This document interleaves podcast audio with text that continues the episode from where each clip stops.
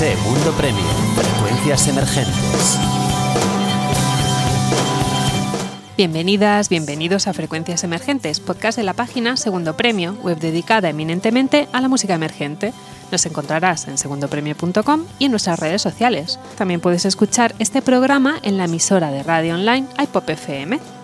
Hoy a los micros estoy yo, Eva, y eh, me acompaña haciendo doblete en los controles técnicos y al micro Diego Nistal. Hola. Hola, buenos días, buenas tardes, ya sabéis lo que sea cuando, cuando quiera que nos estéis escuchando. Pues a todas horas, porque nos, les encantamos y nos escuchan a todas horas. Hombre, yo más que a todas horas preferiría que nos escucharan a, a cualquier hora porque si no se pueden volver locos o, o algo. No, somos tan buenos que no, no se volverían locos. Venimos de, de, de, una celebración, de una gran celebración. Hemos celebrado nuestro segundo aniversario, ya os dimos la turra en el anterior podcast. Sí, yo además por partida doble porque creo que me acerqué a algún instrumento musical incluso, así que, pero bueno, corramos en tupido velo sobre todo aquello, aunque en realidad yo creo que no fue mal del todo. No, no, en realidad fue súper bien la fiesta aniversario y además fue genial porque también presentamos un fanzine. Eso es cierto un fanzine, eh, Frecuencias Emergentes, el número cero, que va sobre festivales, pero no sobre festivales que guay son los festivales, sino festivales sí o festivales no. Hay opiniones encontradas, ¿no? Eh, pues sí, yo además estoy muy a favor de, sobre todo de la parte de festivales, ¿no? Porque es un poco como ir a contracorriente, aunque cada vez hay ya más voces, no contrarias, pero sí críticas con el fenómeno festivalero y con lo que a todas luces es parte de una nueva burbuja económica. Es cierto. Además, eh, está la duda de si favorece o no favorece a la música y sobre todo a la música emergente.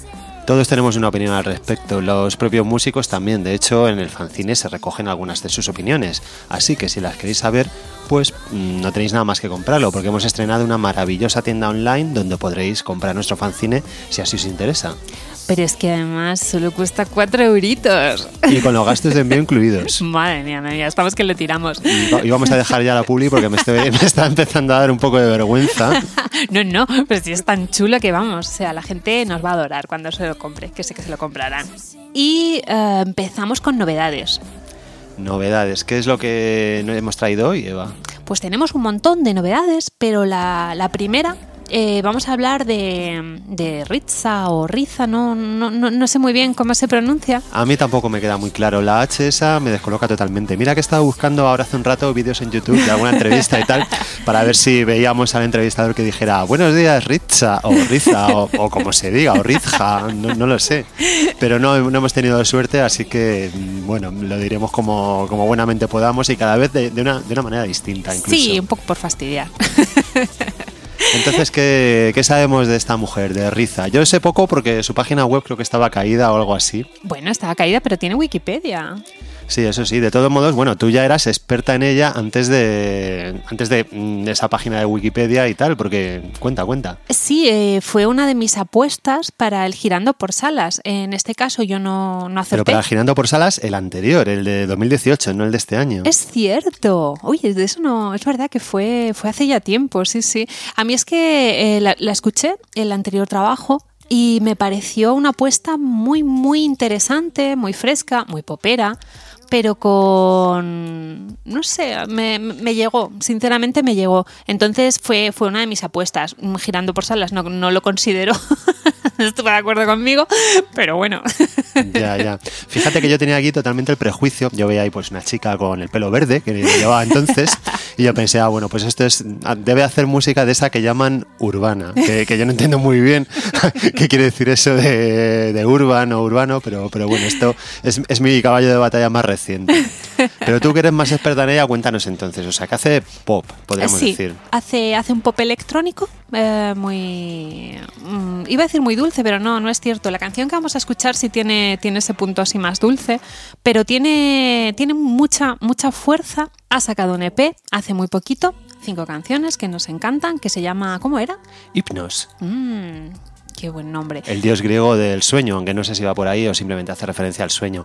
Al sueño de soñar, no al sueño de dormir. de momento nos vamos a quedar en su nirvana.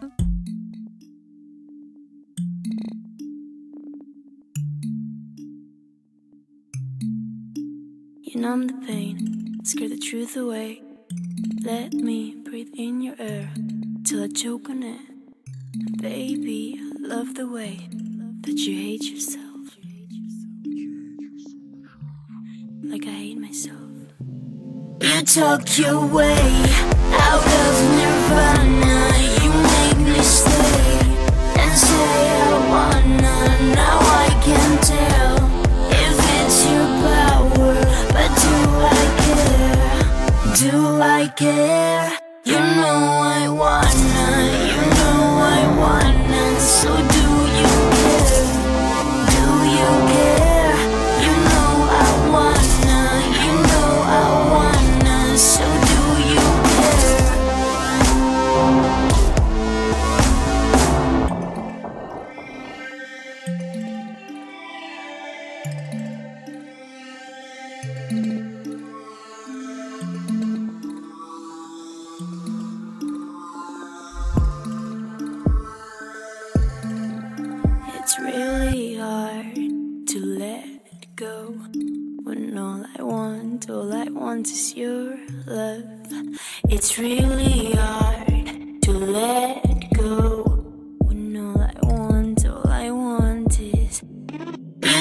You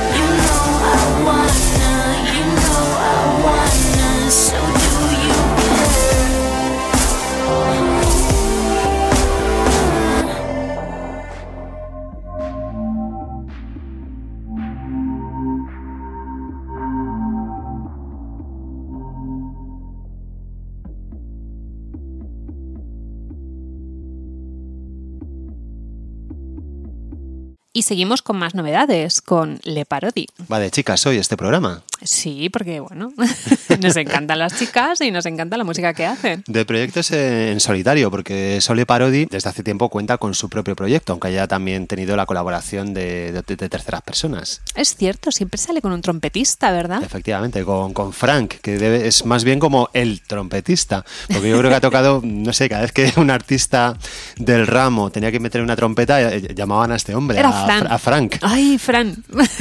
Claro, no, no, yo todavía no he escuchado el, el nuevo trabajo de Le Parodi, de todos modos, este, ¿cómo se titula? Por venir. Pero no, así que claro, no sé si incluye trompeta o no, no, no he tenido tiempo. Lo que sí sé es que ya hace ya bastantes años desde Hondo, su segundo disco. Sí, hasta hace un montón de tiempo pensábamos que quizá el grupo, bueno, ella, hubiese dejado el proyecto, pero no, ha vuelto muy fuerte y yo sí que he escuchado algo y hay trompeta. Hay trompeta. Hay trompeta, sí. Tendremos que mirar fotos a ver si a ver si sigue siendo Frank o es un nuevo trompetista. Tendremos que ir a su Tumblr, porque si antes hablábamos de la página de Richa, Ay. yo creo que Le Parodi debe ser como de las pocas personas que conserva un Tumblr. Pues es raro, ¿eh? Para, para un artista vamos a dejarlo ahí, es un poco raro. Hombre, era, es curioso. an- antes era como de artista, aunque con toda la movida que ha habido con, con Tumblr y el contenido de adultos o Not Safe for, for Work o todo eso, parece que ha caído un poco en picado. Pero casi mejor vamos a escuchar la canción que tenías preparada. ¿Cómo se titula, Eva? Europa.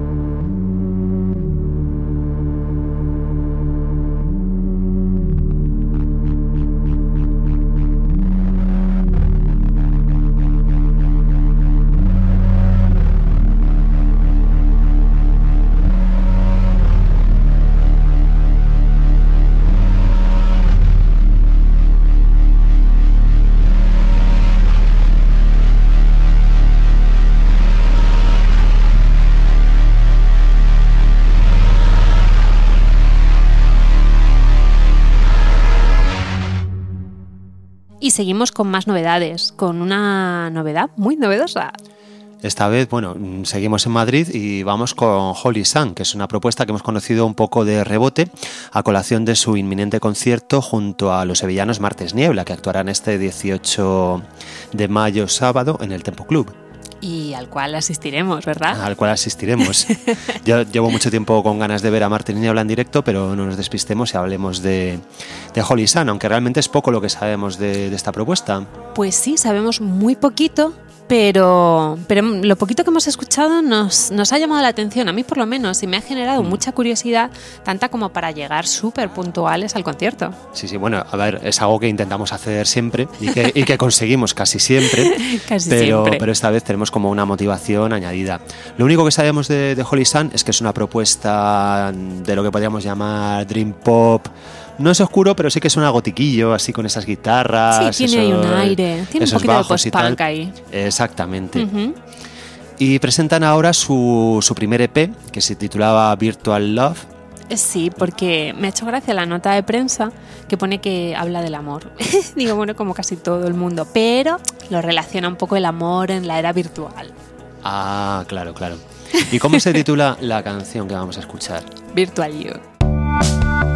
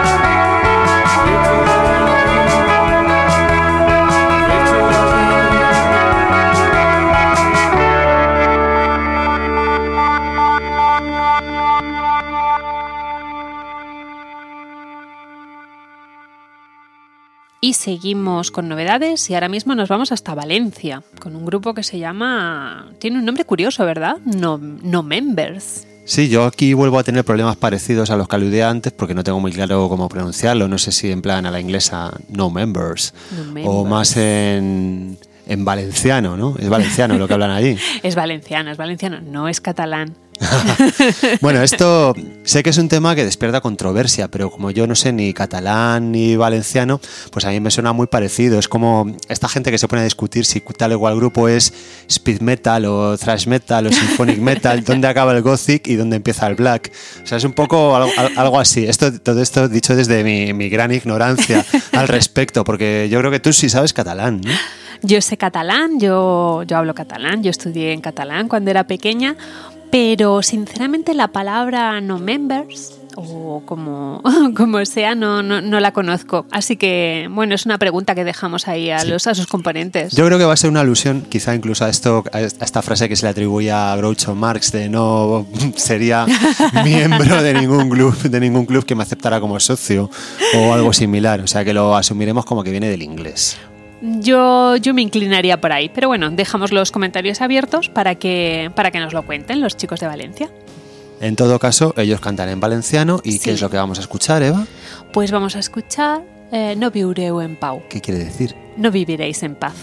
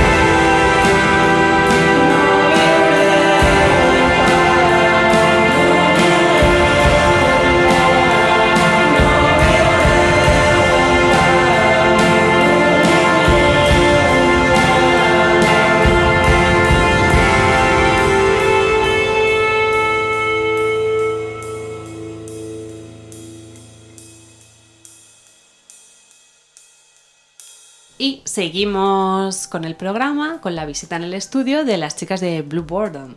Buenos días, chicas. Buenos Hola. días. ¿Qué tal? Pues muy bien. ¿Preparadas para tocar? Un poco nerviosas, pero bien. Nos hemos tomado una cervecita. Bueno, seguro que suena genial. Y contadnos, ¿qué vais a tocar? Pues vamos a tocar dos canciones de mi primer disco. Eh, la primera se llama The One I Never Got to Show You y la segunda Epitaph. Genial, pues vamos a escucharlas.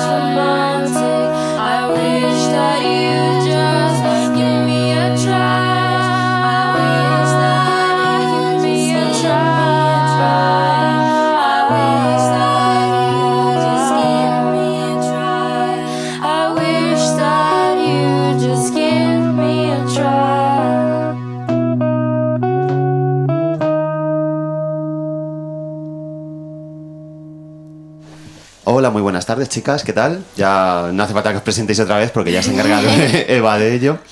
Pero ahora, ya habiendo escuchado la, la- la primera de las canciones que vais a tocar hoy aquí, pues ya sí que me imagino que os han, se os han pasado un poco los nervios y podemos entrar un poco en harina y nos podéis contar pues un poco de qué vais, porque la mayoría de la gente, como sois un proyecto nuevo, la mayoría de la gente que esté escuchando esto pues no sabrá ni quiénes sois ni tendrá ni idea. Así que podríamos empezar porque os presentaréis un poco cada una de vosotras y nos expliquéis además qué instrumento es el que tocáis. Yo soy Chris y estoy to- aquí tocando la guitarra con Blue Boredom.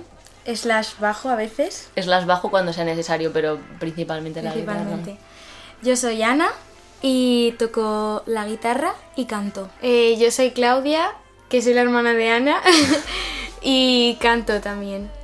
Y yo soy Malena y trato de tocar el sinte y canto también.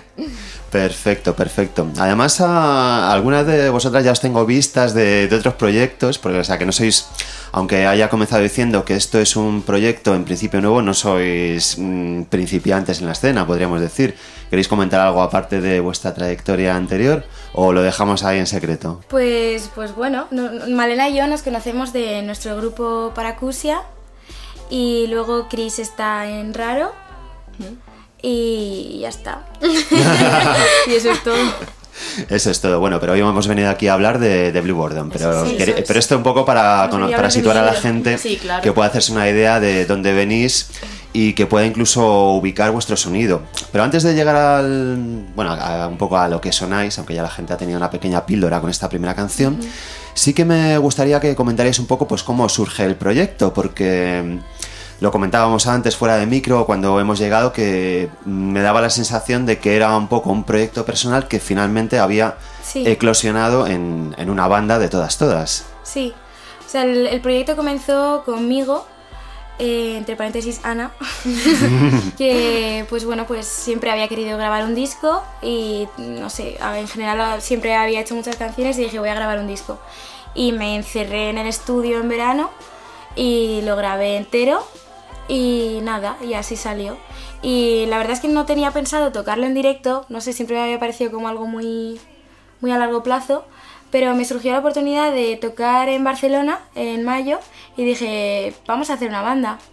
Y nada, y entonces pues hablé a Malena, luego Claudia, que es mi hermana, se unió, luego Chris, que ya conocía a Malena también, y nada, y así, y así. Y ahora pues estamos eh, llevándolo al directo y grabando también nuevas cosas. Ajá, o sea que ha surgido un poco de manera, podríamos decir, casi orgánica y natural. Quiero decir Sí. que no habéis puesto ahí un anuncio de se busca guitarrista, por favor, que alguien se apunte, ¿no? O sea, no, ha sido... no, para nada. Todo en familia. Sí, justo. Sí, sabíamos que íbamos a tener buen ambiente entre nosotras Sí. además, así que... Sí, es un gusto. verdad. Claro, particularmente si ya habéis trabajado juntas y conocíais los proyectos Claro. respectivos y demás. Pero a mí lo que me llama mucho la atención es que en estos tiempos en los que parece que se va como muy poco a poco y hoy entrego una canción, mañana otra y luego pasado mañana ya sacamos el EP, o sea, ha sido como, no, vamos a empezar con, con un disco. Sí, Porque eso es ahora mismo lo que se puede escuchar en, sí. en las plataformas de streaming. Eh, Sí, fue un poco. Todo el mundo me lo decía, en plan, mejor saca single y vídeo, single y vídeo, que es lo que escucha hoy la gente tal. Pero no sé, mi ilusión siempre había sido hacer un LP y, y nada, la verdad es que me dio bastante igual. Si no escuchaba la gente, pues yo me quedaba tranquila habiéndolo hecho. Y más que van a salir, así que pues no sé, iba a pasar en algún momento. Y comentabas que te metiste en el estudio para grabarlo. ¿Dónde, dónde, dónde ha sido grabado? Pues bueno, eh, en Nordur Studios, que también justo era el estudio que compartíamos los integrantes de Paracusia. Ajá. Entonces ya pues estaba ahí metida. Claro, conocías entonces el sitio y era, vamos, Sí. sabías que pues, se podía trabajar bien ahí. Sí, sí, muy a gusto. Claro, y ahora ya un poco para todas, ¿cómo, oye, bueno, para ti también, por supuesto, cómo ha afectado el hecho de que eh, una cosa que era como más tuya, más personal, se haya convertido en una banda? ¿Cómo funciona? ¿Ha cambiado mucho el sonido? ¿Se ha Pues- convertido en otra cosa? Pues fíjate, yo creo que no, yo creo que nos hemos quedado muy fieles al, a lo que suena el disco y a la vez también pues ha evolucionado un poco al sonido hacia el directo, pero no creo que se haya alejado mucho y ha sido todo como muy natural, no... Sí, yo creo que con los coros es lo único que, Sí. que le hemos dado más importancia porque en, en la grabación no, no suena, o sea, no, no tiene tanta importancia los coros y nosotras en directo sí que es verdad que le hemos dado más... Sí, armonizamos bastante. Sí, armonizamos un montón. Pero aparte es que creo que tenemos bastante claro que es un proyecto en el que Ana ha trabajado y que ha puesto mucho esfuerzo y que nosotras estamos ahí para ayudarla a llevarlo a cabo también, ¿sabes? Y si podemos aportar algo por nuestra parte, hacerlo, pero centrarnos en que sea una cosa que a ella le guste, de la que esté orgullosa, ¿sabes? Y, y que quiera que suene a algo suyo al final. Bebéis. Ya, ya, ya. Comentaba ahora, por ejemplo, que el disco se puede encontrar en, en Spotify, por ejemplo. En Bandcamp también. En Bandcamp también, sí, lo, he- lo he visto hace un rato, de hecho. Quería comentar que lo de la importancia de las voces eh, y las armonías que comentabais ahora es algo que en cierto modo ya... mm, Yo me pensaba que ya estaba presente en el concepto, porque por ejemplo la portada del disco pues er- eres tú por partida cuádruple y, yo, y es algo que, te- que ya está presente ahí. Y lo que quería comentar también era que, ahora comentabais que el disco se puede escuchar tanto en Bandcamp como en Spotify. Y os quería preguntar un poco por cuáles son las redes sociales que, que utilizáis para, para promocionaros. Porque, por ejemplo, yo estaba haciendo mis deberes de cara a esta entrevista. y Entonces, ¿qué es lo que hago? Pues me voy a Facebook, lo busco y nada, de nada. A ver, la verdad es que en todo el tema de redes sociales es como que me da un poco igual. O sea, el Facebook, pues no sé, pensé en hacerme una página de Facebook, pero total, para tenerla ahí en plan sin más, pues no. Entonces dije, pues mira, Bandcamp, Spotify, SoundCloud y, y en Instagram. Y ya está.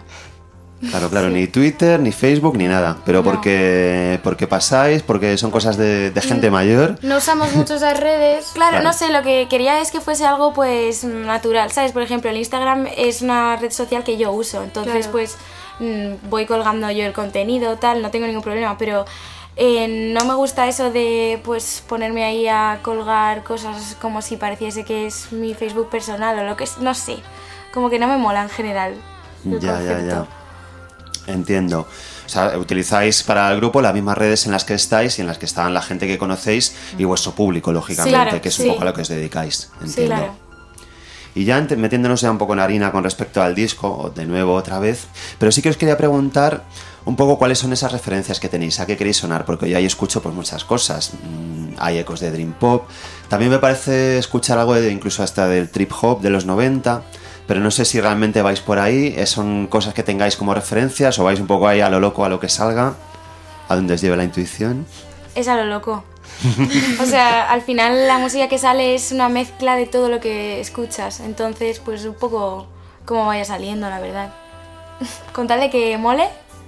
Claro, Sí. yo creo que al final, pues es lo que intentaba decir un poco antes, que el sonido suena a Ana y cuando la conoces, escuchas eh, la música que ella escucha, te comparte temas y tal, entiendes de dónde sale un poco todo y al final pues es una mezcla, un conjunto ahí que se ha hecho un batiburrillo y Ana. Claro, yo que soy un poco cuadriculada, por ejemplo, cuando lo escuché, eh, pues dije, ¿de dónde sale esto? O sea, me gusta lo que escucho, pero no sé por dónde, o sea, soy cuadriculada en el sentido de que prefiero tener un referente y de ahí un poco mm, saber por dónde actuar, porque también eh, voy un poco pez en algunas cosas. Entonces yo le pregunté a Ana, oye Ana, ¿cuáles son tus referencias? Porque yo no pillaba ninguna, porque es un estilo de música que yo no escucho y también es cierto que se, se juntan tantas cosas que realmente es algo personal de ella que no escuchaba tampoco nada en claro. Entonces yo directamente le dije, Ana, cu- mm, ¿en qué te has basado un poco o qué te gusta más?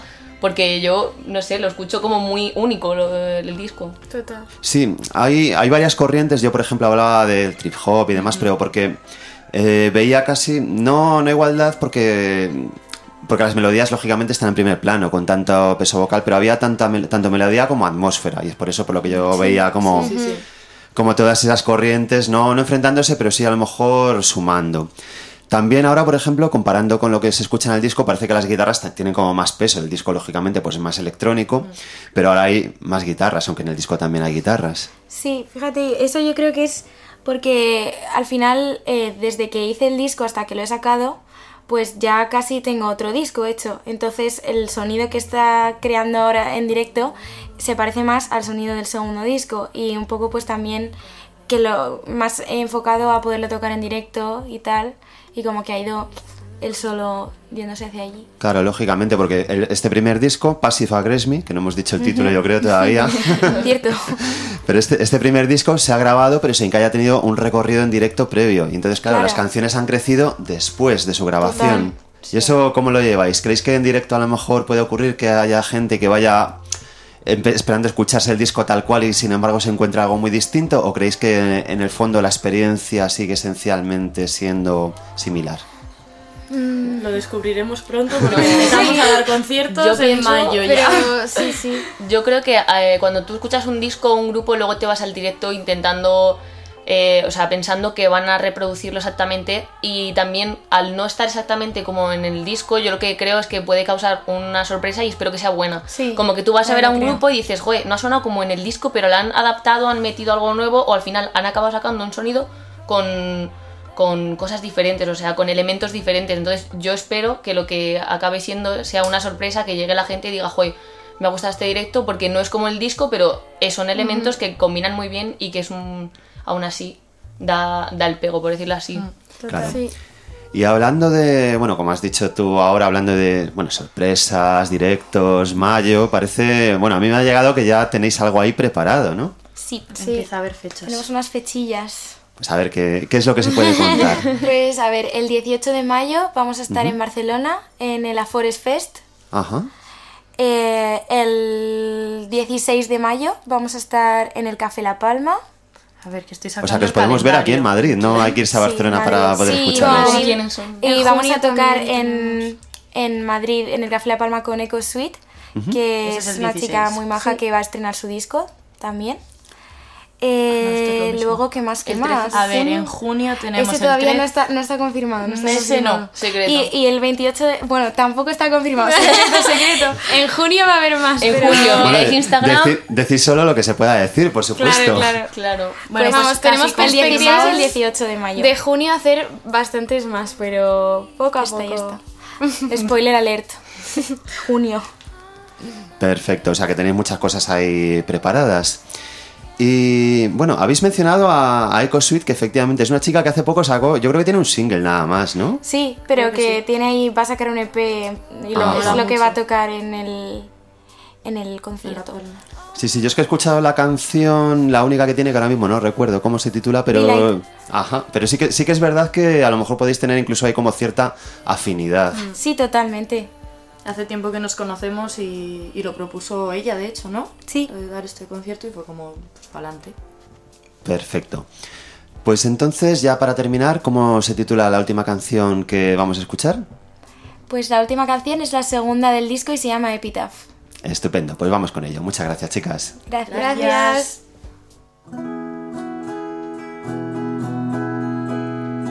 It's hard to try not changing myself for you to like me when I don't like myself.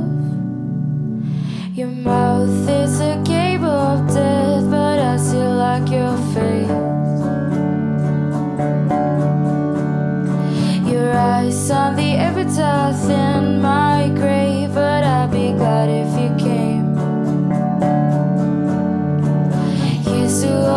talking about myself to no one.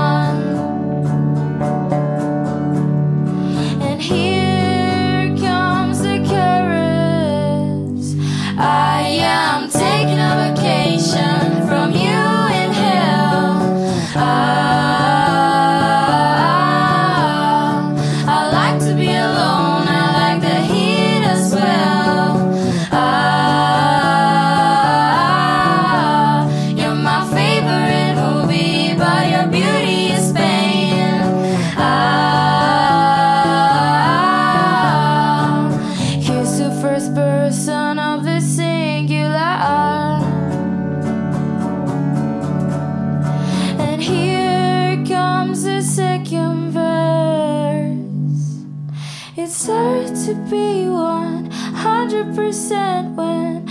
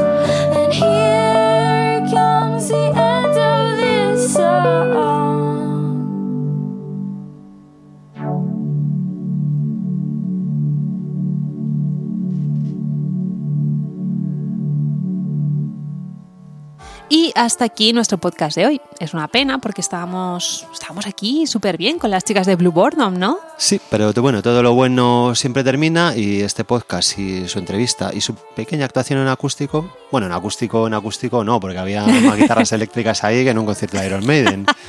Aunque sonaban Es muy cierto. limpias, muy limpias. Nah, muy limpio todo y muy bien. Sobre todo me han sorprendido porque no era una propuesta que no, que no tenía así muy localizada y me, me ha encantado, me ha encantado verlas en directo. Sí, sí, sobre todo, bueno, a ver, nos han- a mí me ha sorprendido lo justo porque conocíamos sus antecedentes y entonces pues era, era de esperar.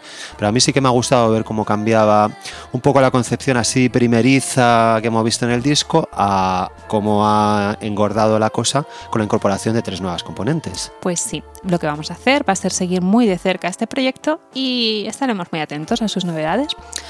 Eh, hasta aquí el podcast de hoy. Ha sido una pena, pero ya terminamos. Muchas gracias, Diego. Gracias. Muchas gracias a mí misma. Y nos escuchamos de aquí a 15 días. Adiós. Chao. Il faut, il faut défendre la Constitution espagnole, 40 ans de démocratie exceptionnelle, l'état de droit. Hablo así.